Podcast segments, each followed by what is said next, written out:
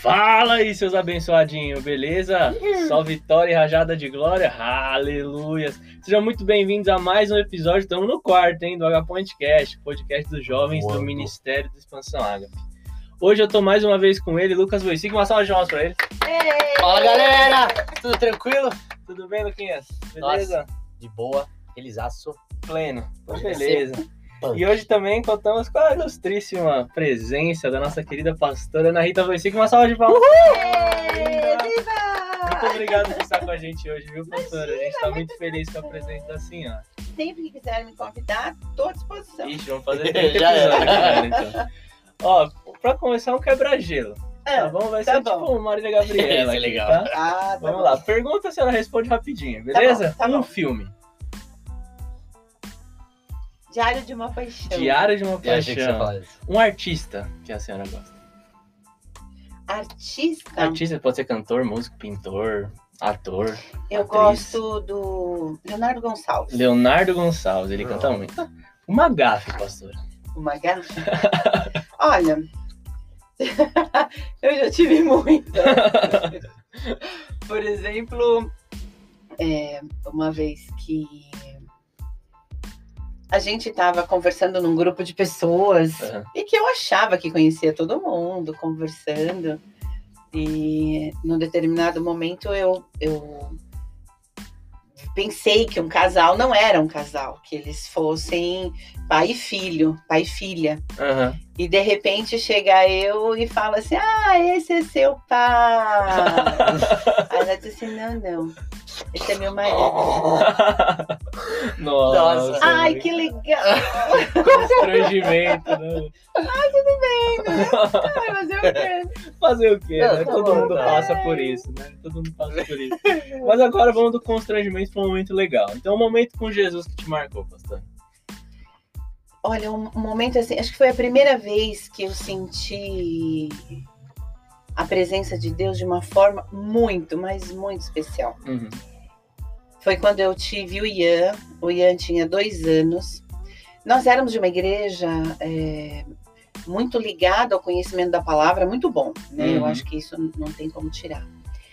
Mas quando o Ian nasceu, foi a hora que a gente teve um contato com o avivamento e com a busca mais intensa das coisas de Deus. Uhum. E o, e o Lucas, o Ian. E o Ian era bem pequenininho, bem pequenininho, e eu não podia sair de casa. Então eu tinha que passar o dia e noite dentro de casa. O João trabalhava e eu passava o dia ol- orando, lendo, lia muitos livros. E eu comecei a orar um determinado momento. Eu morava em Pirituba, era bem em frente, assim, perto da, do Pico do Jaraguá, tinha Ai, um, um terraço. Era uma delícia aquele lugar. E eu tava orando.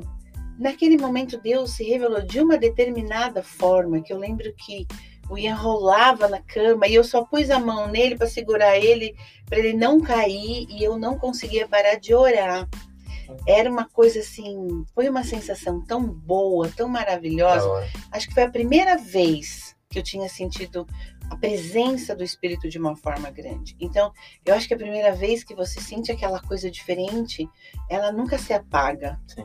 Então, o que você quer é sempre sentir aquela coisa boa, aquela coisa gostosa e, e nu- nunca mais deixar, né? Uhum. Então, essa foi uma coisa muito especial na minha vida. Glória a Deus por isso. E é muito legal, né, essa questão, tipo, de, de ter um momento com Deus no secreto, assim, né? Você reservado com Isso, ele. Isso é, é impressionante. Eu acho que quando a palavra fala orar sem cessar é muito legal. Uhum. porque mostra que a gente tem que estar o tempo todo mesmo em contato com o Senhor e sempre pensando nele em todas as situações, até para que você consiga viver um dia muito melhor. Exatamente. Mas isso nunca vai tirar a- o, o que é especial, a maravilha do seu momento recluso num lugar, só você e Deus e nenhuma interferência. Não tem como tirar. É impressionante mesmo. É muito bom. Agora, pastora, qual a melhor refeição do dia? Café da manhã, almoço ou jantar? Ai, infelizmente, para mim é a janta. Todas. A janta? A janta? É o que eu não deveria comer. E na janta, arroz em cima ou embaixo do feijão? Agora é, é pra ver o caráter, É. pastor. Arroz em cima ou embaixo do feijão? Feijão vai em cima ou vai embaixo? Eu não gosto de feijão. Nem eu esperava essa resposta. Essa, Eu fui trollado agora. essa aí foi café puro, pastora. Óbvio ou jamais? Sempre tem que ter um açuquinho. Não, o café, o café puro, pra ser educada. Tá, pra ser educada eu tomo. tá, só nessa ocasião. Só nessa ca- Imagina você chegar na casa de uma pessoa e a pessoa te oferecer um cafezinho. Uhum. Aí você diz, não, obrigada. Ai, mas por favor, eu amo água. Ah. Agora, imagina você ir na casa de uma pessoa e dizer, eu prefiro a água do que o café. A pessoa É. se sente mal. É, com Aí, o que, que eu faço? Educadamente, ah, pode ser um cafezinho. Aí, ó, vocês convidarem a pastora pra casa de vocês, deem água. Ofereço beleza? água, Ofereçam não eu vou gostar. Exatamente. E agora, pra introduzir o tema já, a Bíblia é machista, pastora, sim ou não? Na lata. Não. Não? Não. então De tá jeito bom. nenhum. Pronto, ficamos por aqui. O podcast. É, brincadeira, brincadeira. Não sai, gente. Fica É. aí, fica aí. Então, como a senhora já sabe, né, pastor, e todo mundo aqui, esse é o tema de hoje. A gente vai falar sobre se a Bíblia é machista ou não, né? É, esse tema, na verdade, pediram pra gente falar, a gente soltou pro pessoal, eles deram essa su- sugestão, a gente achou, achou super legal. É verdade. E é, é muito importante falar, a gente falar sobre isso, principalmente nos dias de hoje, né? Hoje em dia a gente vê um discurso de libertação da mulher, e não tô falando isso errado ou certo, mas tô falando que esse discurso, esse discurso, meu Deus do céu, Discurso. esse Uhul. discurso, ele existe. Com certeza, Isso mesmo. é. E é muito importante a gente entender como essas coisas se relacionam.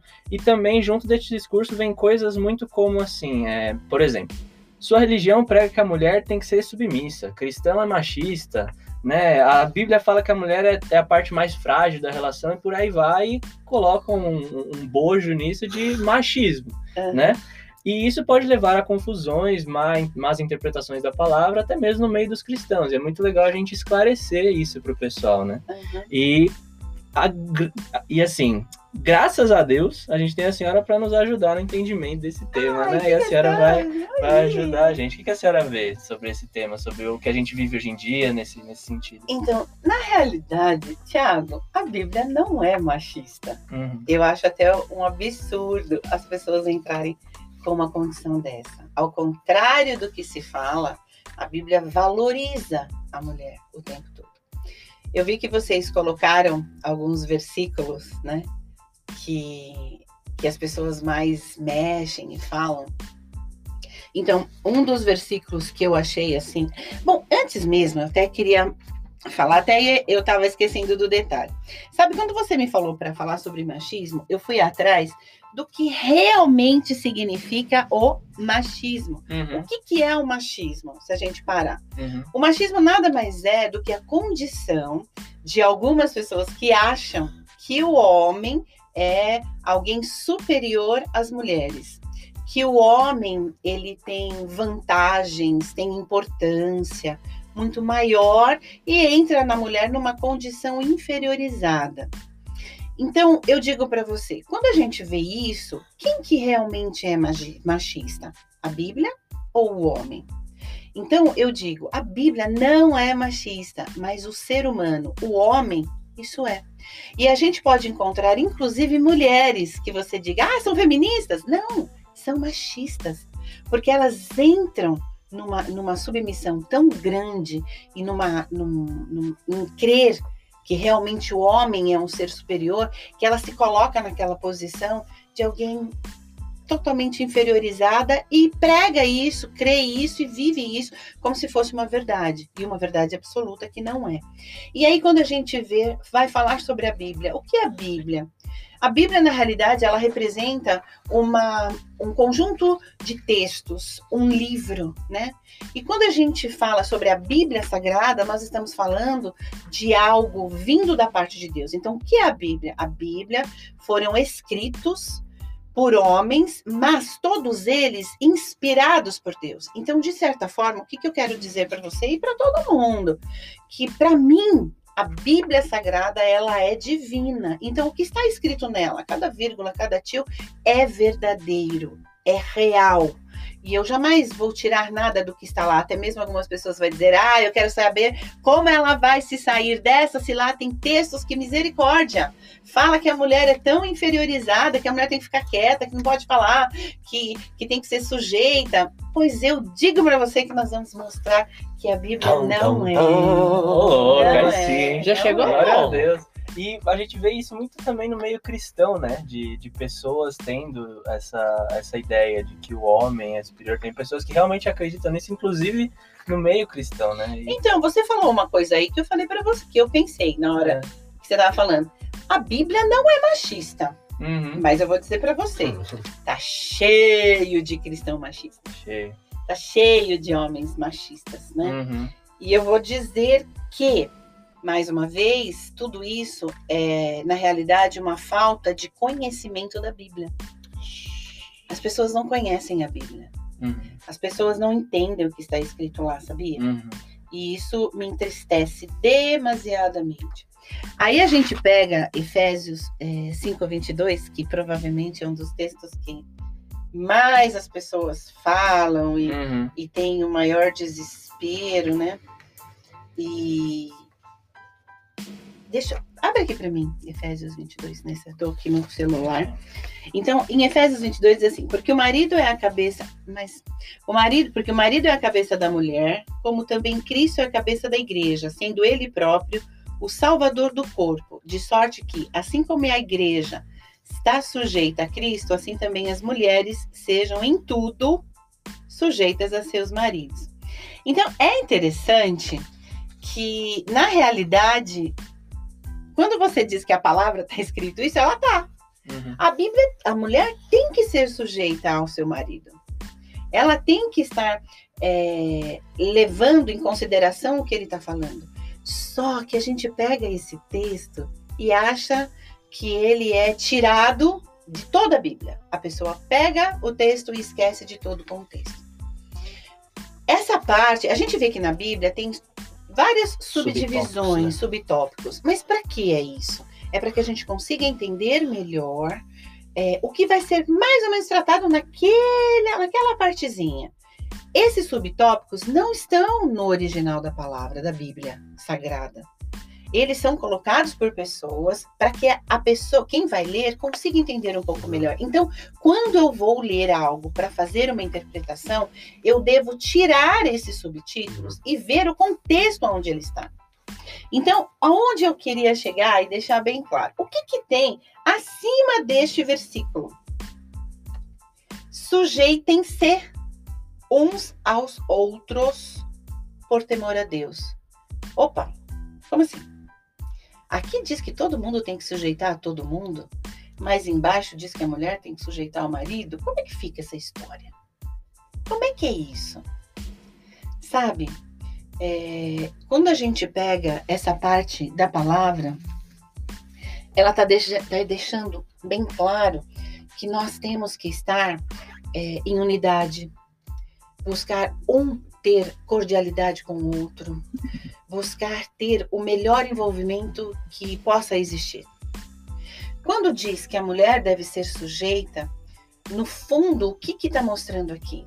A forma como a mulher vai ser sujeita a seu marido. Nós podemos ver mais embaixo, que aí eu quero ver se a gente lê esses textos também, é mostrar como cada um vai estar sujeito ao outro. Porque aí você pensa, como assim, uns se sujeitando ao outro? Como é que eu posso, de repente, chegar e dizer para minha mãe, você tem que ser sujeita a mim? Como é que eu posso chegar, é, eu, Ana Rita, né? Posso dizer, João, você tem que ser sujeito a mim. Uhum. Quem tem uma autoridade acima fica meio, né? Como é que é essa história? E aí Paulo, ele está simplesmente mostrando como isso acontece. O que que Paulo está mostrando aqui? Ele está dizendo que todos devem se sujeitar uns aos outros. Mas como fazer isso? Como eu, como esposa, tenho que me sujeitar ao meu marido?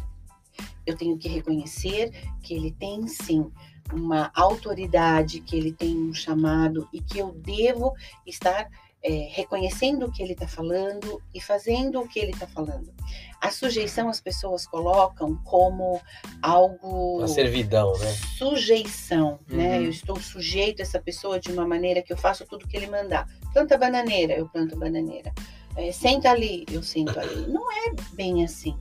É, vamos discutir, vamos conversar e vamos chegar a uma conclusão e tudo bem. Se é isso que você quer, é isso que você acha, ok, eu vou fazer.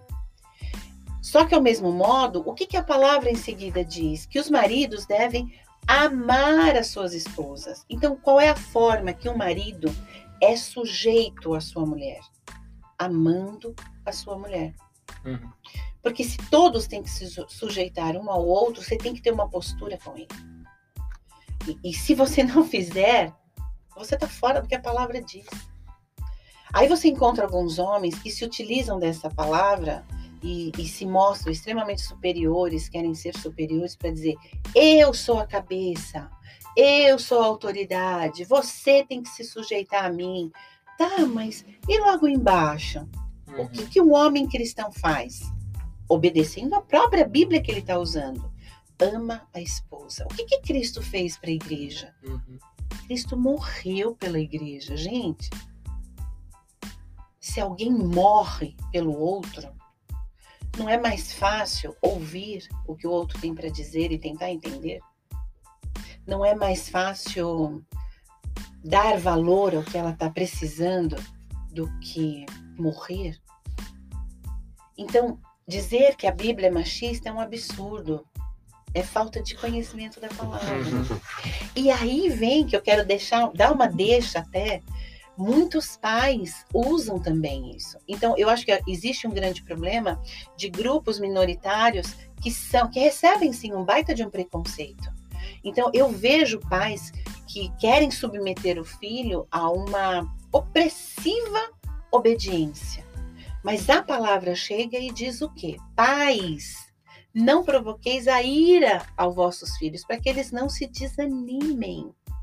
Qual é a forma do pai ser sujeito ao seu filho?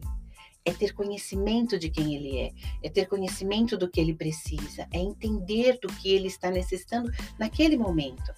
Cada um tem um momento. Então, será que os pais estão atentos a observar também os seus filhos para saber o que eles precisam naquele momento? Não sei. E os filhos, porque é mais fácil, daí os filhos chegarem e dizer, olha, você tem que me obedecer em tudo. É outro detalhe. O ser sujeito a um pai é obedecer. É falar sim aquilo que quer. Na maneira de eu não concordo, eu concordo, de maneira respeitosa e educada. Uhum. Mas Que honre o pai e a mãe. né? que honre o pai e a mãe. Não concordou com o teu pai? Tudo bem, você já deu a sua opinião. Ele não aceitou, vai lá e faz o que ele falou. Ok.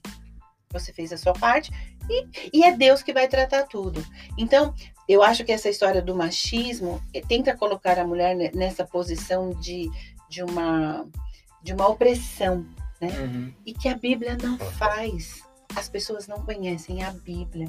Sim. E por não conhecer a Bíblia, pegam esses textos e vão passando por aí como se fosse real. Resumo da palavra de Deus. Exato. Resumo. E não é. Não, é aquela coisa, né? Texto sem contexto vira pretexto. Isso! Né? Então, Fantástico. logo abaixo ele fala a, é, marido, sujeito, é, amai as esposas como Cristo fez, que Amou a se igreja, entregou pela igreja. Pois é. Então a gente fala, ah, as esposas têm que ser submissas, mas e os maridos? Marido, você aí que tá ouvindo, você, você ama a sua esposa a ponto de morrer por ela? Senão você não tá fazendo o que a palavra te diz. Não, Não, é? eu acho um ponto legal disso também, que pode ficar nesse do morrer pela esposa, mas ao mesmo tempo fica naquela, ah, eu vou pular na frente de uma bala e pronto, salvei a minha Uhum, esposa, cumpri o meu né? papel. Só que eu acho mais interessante a gente pensar muito no caso de Jesus, que foi o quê? Jesus foi torturado, Uhum. crucificado por uma igreja que nem amava ele. Exatamente. Entendeu?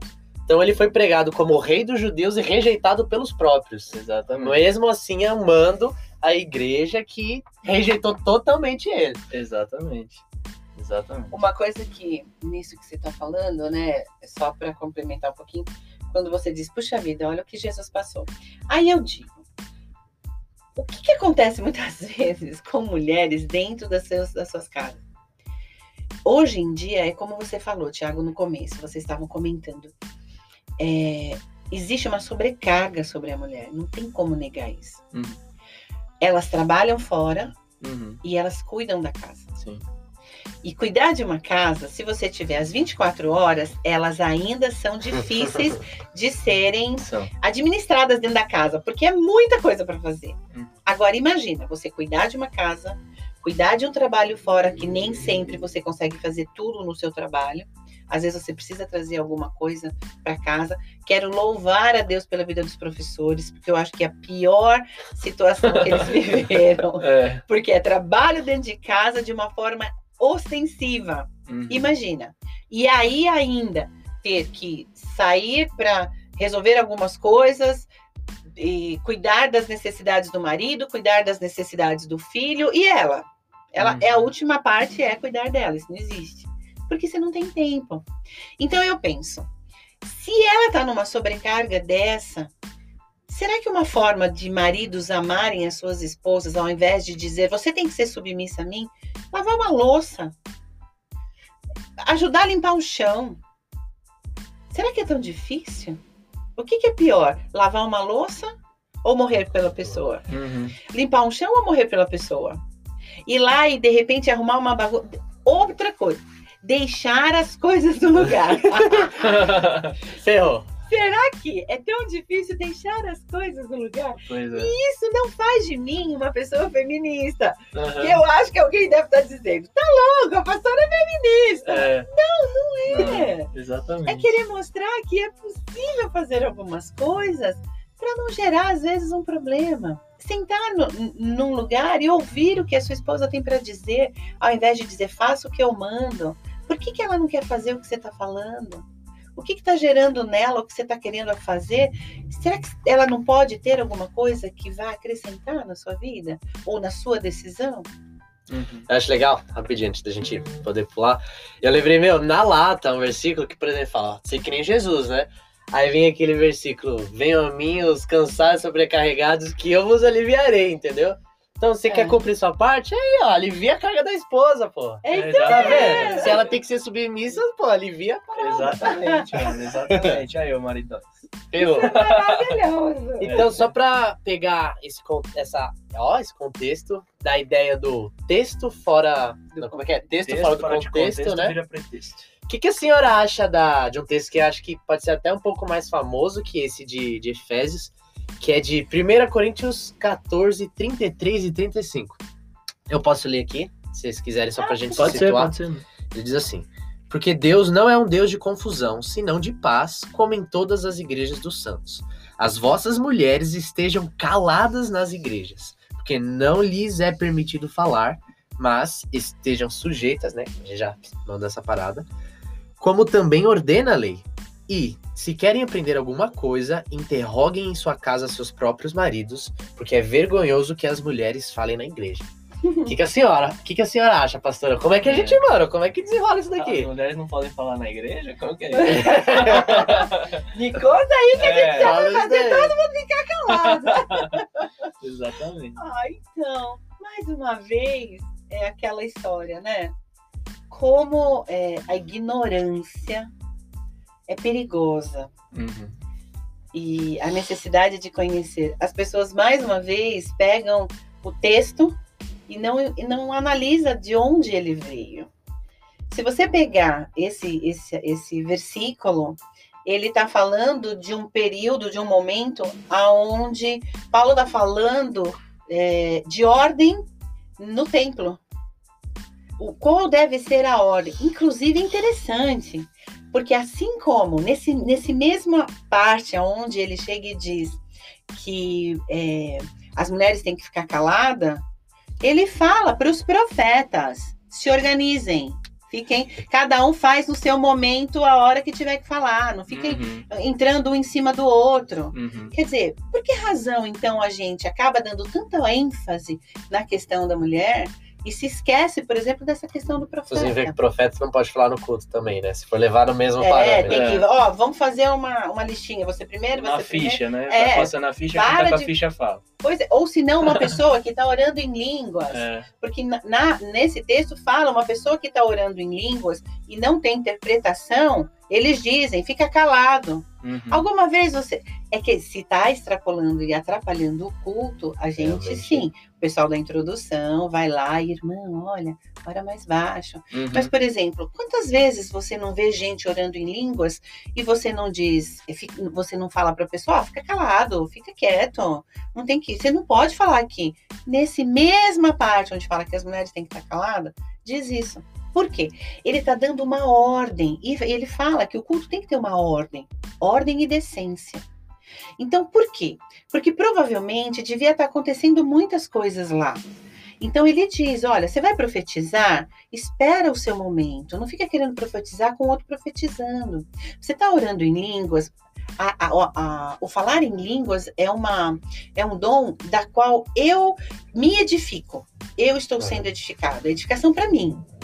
Agora, se eu falo em línguas e tenho uma interpretação, aí sim isso é muito válido dentro da igreja, porque está edificando alguém. Uhum. Fora isso, ora quietinho. Então ele está orientando como deve ser. E no meio ele diz: mulheres, fiquem caladas. Por quê? Porque naquela época o templo é, tinha o quê? Os homens eram ensinados. E as mulheres tinham um lugar aonde elas deveriam ficar. Uhum. Ficavam as mulheres e as crianças. Aí você imagina, os homens eram constantemente ensinados. Elas não tinham esse ensinamento. Porque a Bíblia dizia que elas não podiam? Não! Porque na- culturalmente naquela época era muito pior. As mulheres eram super, super subjugadas. E o que, que acontecia? Elas tinham que ficar no canto delas. Então, é, culturalmente, na realidade, era o tipo da coisa que é, elas queriam saber mais também. Era ensinado e eles queriam entender, elas queriam entender, elas queriam saber, mas elas não sabiam. Imagina você num lugar onde você está sendo ensinado de algo super legal Uhum. e você não poder fazer perguntas. O que, que você vai fazer? O que, que você entendeu? Me fala. O que, que ele está dizendo? Eu não entendi isso. Eu não sei mais ou menos. Me fala. Então, provavelmente deveria existir um burburinho. Um baita burburinho. E o que, que ele falou? Gente, por favor, fiquem caladas. Vocês querem saber alguma coisa? Quando chegar na sua casa, você pergunta para o seu marido. Então, isso não está querendo dizer que ela não pode falar. E aí eu te digo, tem um, um texto que está em, em Gálatas, Uhum. Gálatas 3, de 27 a 28, que no fundo, o que, que ele está falando lá? A grosso modo, todos somos um em Cristo. Uhum. E ele coloca é, várias é, coisas para estar fazendo com que exista uma igualdade. E entre elas ele diz homem e mulher.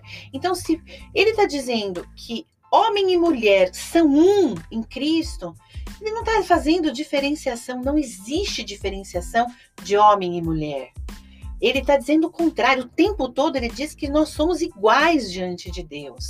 Só que as pessoas não conseguem entender isso. Parece que foi tão incrustado na Uhum. mente Uhum. e que, que isso vai, vai piorando a cada vez mais. E hoje o que acontece? As mulheres, ao invés de tentarem se colocar de uma maneira mais tranquila, às vezes vêm com um questionamento extremamente agressivo, quando não precisa. Deus não fez isso, a palavra não, não diz nada disso. Elas não conhecem o que Deus fala, elas não conhecem a Deus. Uma mulher feminista não conhece a Deus. Ela não consegue entender que Deus colocou ela assim numa ótima posição. E que são é a sociedade, é a cultura que no fundo tenta oprimir. E, e que existe uma, um preconceito e que existe sim uma discriminação da mulher, é inevitável. Mas, Tiago, existe a discriminação com os negros, existe uma discriminação com o índio, existe uma dis- discriminação em determinadas regiões com o oriental, existe uma discriminação com quem tem alguma deficiência. Então, quer dizer, nós não somos diferentes desse grupo. Entretanto, o que eu não posso é simplesmente aceitar que Deus fez, que Deus é, e não saber qual é a minha posição no Senhor. Eu preciso aprender qual é a minha posição. Então, hoje, eu acho que as mulheres e as pessoas na sociedade têm que descobrir qual é a posição da mulher em Cristo. Para que pare com isso. Deus não tem nada a ver com isso, a Bíblia não tem nada a ver com isso. A Bíblia não é machista. A sociedade pode ser, a Bíblia jamais. É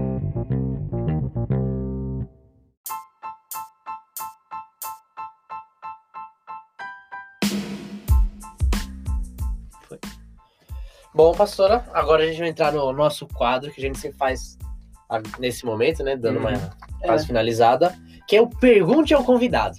Então a gente Ah. pegou uma, umas perguntas aqui, se a senhora puder responder, né? Então, Lógico. acho, que, acho que ela responde. Vamos lá. vamos ver, vamos Então ver. tá, a primeira pergunta é: por que, que a Bíblia aparentemente trata as mulheres como o elo mais frágil, né? Tem. Inclusive, a gente pegou até um versículo aqui que ele fala disso, é de 1 Pedro 3,7. Deixa eu dar uma lida aqui só pra gente se situar. Marido, vós, igualmente, vivei a vida comum do lar, tendo consideração para com a vossa mulher como a parte mais frágil, tratai-a com dignidade, por isso que sois juntamente herdeiros da mesma graça de vida, para que não se interrompam as vossas orações. Porque nós somos. Sutil. Pronto. Acabou. Próxima pergunta. Quem pensa? O ser frágil significa que você é menos importante? Uhum. Pega um copo. Pega um copo de vidro que você tem na sua casa. Pode ser que esse copo caia no chão e não quebre. Ele é forte. Pega um copo de cristal. Um som pode quebrar um copo de cristal. Uhum. Qual é mais valoroso? O cristal ou o vidro? O vidro é forte, o cristal tem valor. Um não faz do outro é, inferior ou superior. Você sabe, é, é outra coisa que eu acho que as pessoas não conseguem ver. O ser humano, ele sempre põe é, importância naquilo que ele acha que é importante. Mas ele se esquece do que Deus pensa e de como ele vê as coisas. Então, se você chegar para mim e disser assim, pastor, o que é mais importante, um coração ou um braço? Talvez o mundo vá dizer o coração. Sem o coração a gente não vive. Mas o que é mais importante para Deus, um coração ou um braço? Para o Senhor, os dois têm igual importância, Uhum. que foi até o que a gente falou um pouquinho atrás. Uhum. Se ele fez o braço, fez o coração, é porque ele tinha uma função para o coração e uma função para o braço. Então, qualquer um dos dois, tudo bem, o coração vai te tirar a vida, o braço, você vai ter que aprender a conviver com ele. Mas ainda você está é, com uma dificuldade, você está defasado, você não está íntegro, está faltando alguma coisa. Quando Deus criou o homem, criou a mulher, ele sabia exatamente como usar cada um na sua função. Deus tinha uma função para cada um. Não significa que um é melhor do que o outro, é maior do que o outro. Significa que cada um tem a sua função. E nós precisamos executar essa função. Então eu digo para você, é, eu acho, particularmente, eu acho ótimo ser mulher. Eu gosto de ser mulher. E acho que Deus me deu, Deus deu para as mulheres é, um jeito e, e, a possibilidade de ser que eu acho incrível. Eu acho incrível poder chorar à vontade onde eu quiser. Uhum. O homem pode fazer isso? Ele pode, mas culturalmente eles acham que não. Uhum. Eu acho uma delícia entrar na marginal e, e, de repente um ônibus passar ali, ficar bravo às vezes. Eu sou testemunha. E, eles, e, e, de repente alguns olham para aquela, aquela cara e dizem, entra, vai, você dá aquela risadinha, e ele diz, entra, né? E eu digo, legal, eu posso, eu sou mulher. É. Porque o mundo acha isso, que por ser mulher, a gente faz coisas que, imagina, e que se fosse homem não conseguiria. Uhum. Então eu fico pensando, eu gosto de ser mulher, eu acho divertido. Uhum. Porque as pessoas olham pra gente com um olhar que eu falo, não é isso, Deus não me vê assim, mas se você vê, deixa eu aproveitar. Uhum. Eu vou aproveitar de como você tá me vendo. ok! Uhum. Mas eu sei quem eu sou em Cristo. Uhum. E eu penso nos homens de que forma? Eu espero que vocês, homens, se sintam extremamente orgulhosos de serem homens. Eu sei que Deus tem uma tarefa para vocês extremamente maravilhosa. Vocês são cabeça de uma situação. Vocês vão ser os, o, aqueles que vão ser os sacerdotes de famílias. E hoje eu estava conversando, já sei, com uma pessoa, e ele estava falando como é importante a função do pai numa, numa família. E é verdade. E eu acho que alguns homens não têm noção disso. E ele não é importante por causa da força que ele tem. Porque o homem é mais forte mesmo. Vocês são mais fortes que as mulheres.